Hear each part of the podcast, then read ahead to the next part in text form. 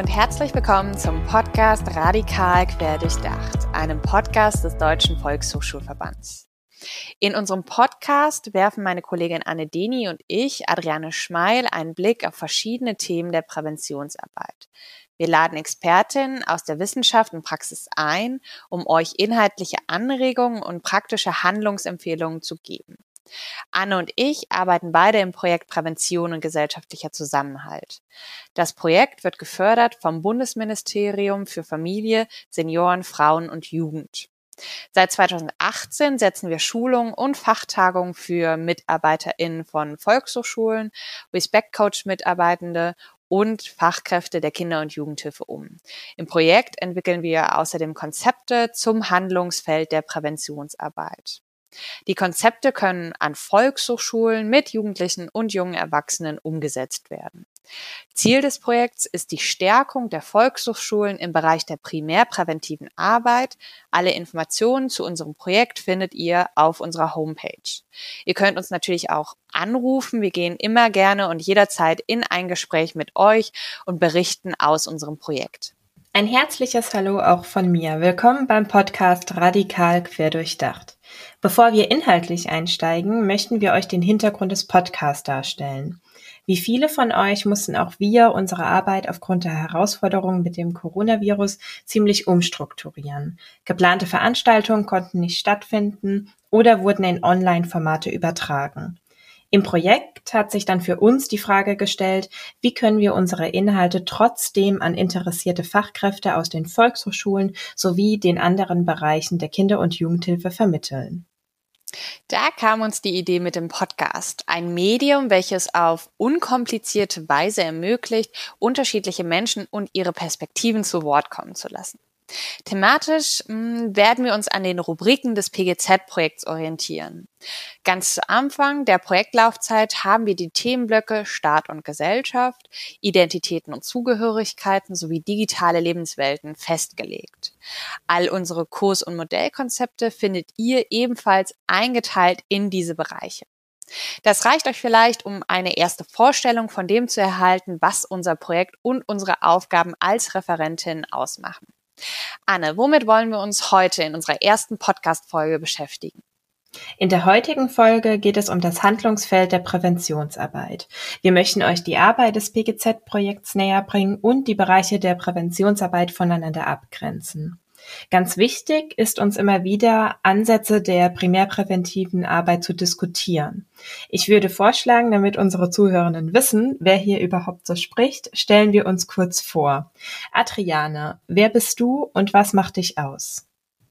Jetzt musste ich doch gerade etwas schmunzeln. Ähm, die Frage, wer bin ich, behandeln wir in einem unserer Konzepte mit dem Titel Wer bin ich, was bin ich und wo gehöre ich hin?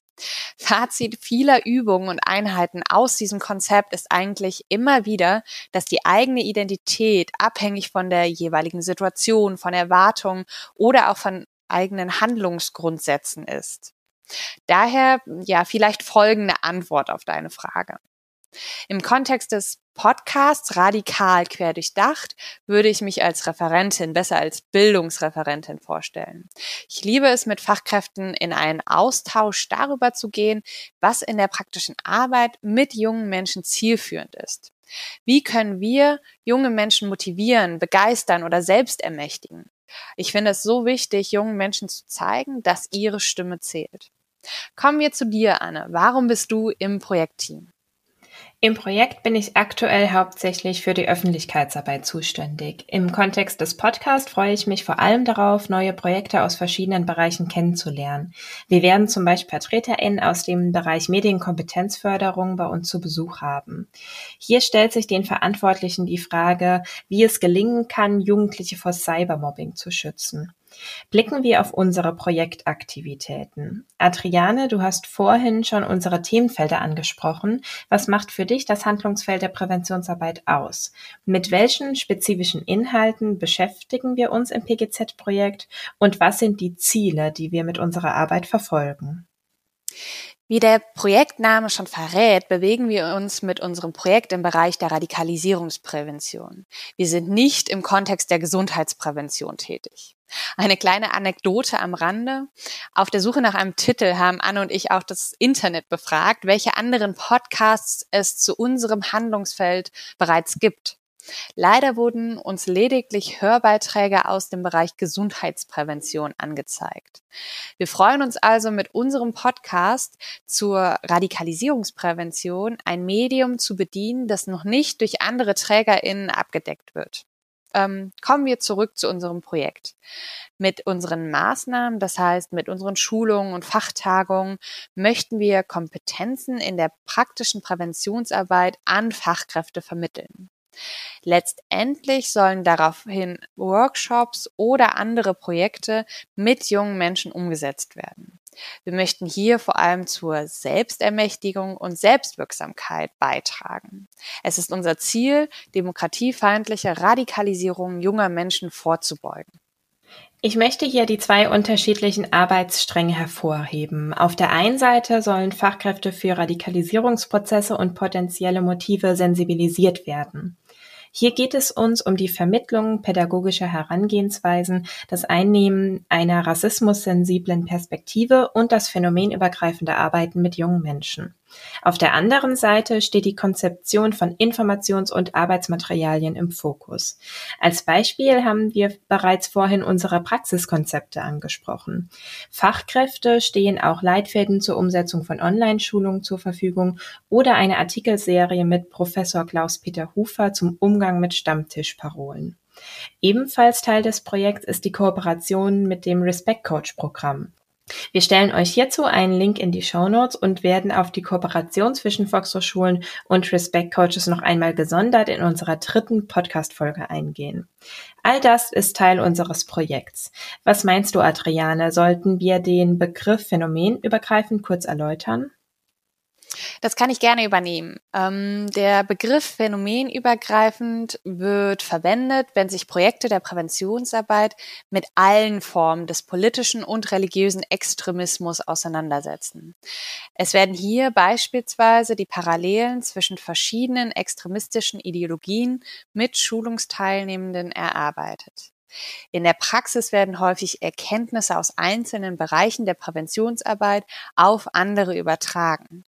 In Deutschland konnte man aus der Präventionsarbeit gegen Rechtsextremismus lernen und Ansätze in den Beratungs- und Workshops-Angeboten der Islamismusprävention übernehmen.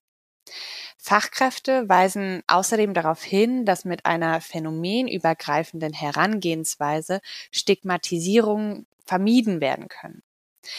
Wir können die Ansätze der Präventionsarbeit aber ja nicht nur dahingehend unterscheiden.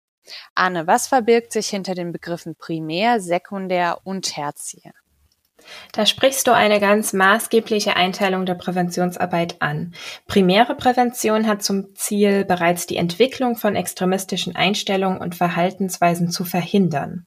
Dies geschieht, indem demokratische Denkstrukturen gefördert werden und die Resilienz gegenüber menschenverachtenden Ideologien gestärkt wird.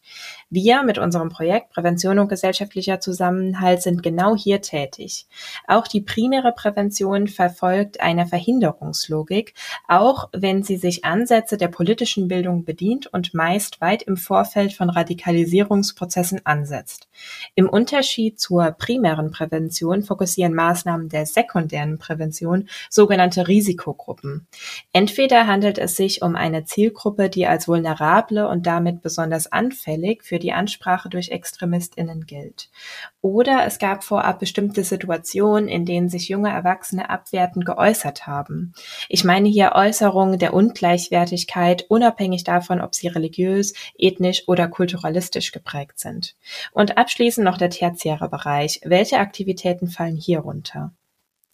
Den dritten Teil der Trias, also der Trias von Primär, Sekundär und Tertiär, bezeichnen wir auch als Deradikalisierungsarbeit.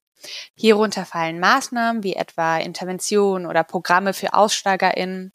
Man arbeitet hier mit Personen, die bereits ein demokratiefeindliches und gewaltbefürwortendes Weltbild aufweisen.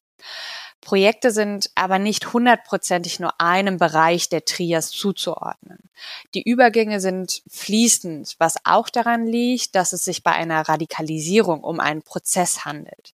Es wäre demnach nicht zielführend, der Dynamik und Prozesshaftigkeit von Hinwendungsprozessen nicht auch bei der Strukturierung von Präventionsangeboten gerecht zu werden.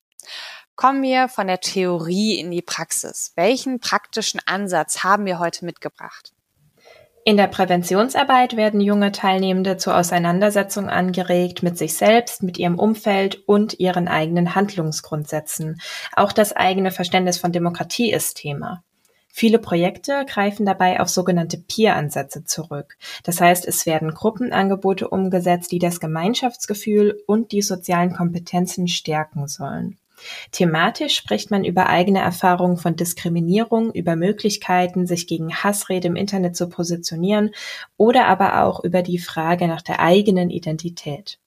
Spannend finde ich, wenn junge Menschen selbst zu MultiplikatorInnen ausgebildet werden, die dann wiederum Workshops für andere Jugendliche umsetzen. Die Idee dahinter ist, dass Gleichaltrige viel besser miteinander ins Gespräch kommen können. Sowohl die jungen MultiplikatorInnen als auch die jungen Teilnehmenden werden in ihrer Selbstwirksamkeit gestärkt. Als Beispiel solcher Projekte möchte ich hier auf UMed im Einsatz oder auch die Uport Scouts hinweisen. Auch im Volkshochschulkontext existieren solche Peer-to-Peer-Ansätze. So hat beispielsweise die VRS Hamburg junge Menschen in der Programmentwicklung für junge Menschen mit eingebunden. Lass uns zum Ende hin noch auf ein PGZ-Projekt eingehen. Was kannst du unseren Zuhörenden im Themenfeld Staat und Gesellschaft empfehlen? Tatsächlich gehört unser allererstes Kurskonzept diesem Themenblock an. Im Kurskonzept Was bedeutet radikal? Thematisierung von Radikalisierungsmotiven erarbeiten Teilnehmende die Motive einer Radikalisierung. Sie setzen sich mit Frustrationserlebnissen auseinander, die ihrer Lebenswelt, das heißt der Phase der Pubertät entsprechen. Außerdem sollen Möglichkeiten, sich im lokalen Umfeld für etwas einzusetzen, erarbeitet werden. Im Jahr 2018 haben wir das Kurskonzept an verschiedenen VRS-Standorten und in unterschiedlichen Kursangeboten erprobt. Aufbauend auf den Erfahrungen wurde es überarbeitet und steht allen Fachkräften als Download oder auch in Print zur Verfügung. Anne, was würdest du unseren Zuhörenden empfehlen? Neben den Kurskonzepten, die wir neu im Projekt entwickeln, bereiten wir auch Konzepte aus den Volkshochschulen oder in Zusammenarbeit mit politischen BildnerInnen auf. Mir gefallen die Konzepte zur Auseinandersetzung mit dem Themenkomplex Diskriminierung und Diversität sehr gut. Ladet euch doch einfach mal das Modellkonzept Solidarität, Zivilcourage zeigen herunter. Das Konzept ist eingeteilt in zwei Projekttage. Die Teilnehmenden werden angeleitet, aktiv Handlungsoptionen in Situationen von Diskriminierung, Benachteiligung und Unterdrückung zu entwickeln und einzuüben. Das war unsere erste Podcast-Folge zum Handlungsfeld der Präventionsarbeit. Wir haben euch einen Einblick in die Aktivitäten und Materialien des Projekts Prävention und gesellschaftlicher Zusammenhalt gegeben. Wichtig war uns die Einteilung der Präventionsarbeit anhand der Begriffe Primär, Sekundär und Tertiär. In der nächsten Folge haben wir Michael Kiefer zu Besuch, einen Experten der Präventions- und Deradikalisierungsarbeit. Freut euch auf ein spannendes Interview. Wenn euch die Folge gefallen hat und ihr Anregungen mitnehmen konntet, leitet die Folge doch gerne an eure KollegInnen weiter. Ihr könnt uns natürlich auch immer Rückfragen per Mail stellen. Unsere E-Mail ist pgz.dvv-vrs.de. Anne und ich bedanken uns fürs Zuhören und sagen bis zum nächsten Mal bei einer Folge von Radikal quer durch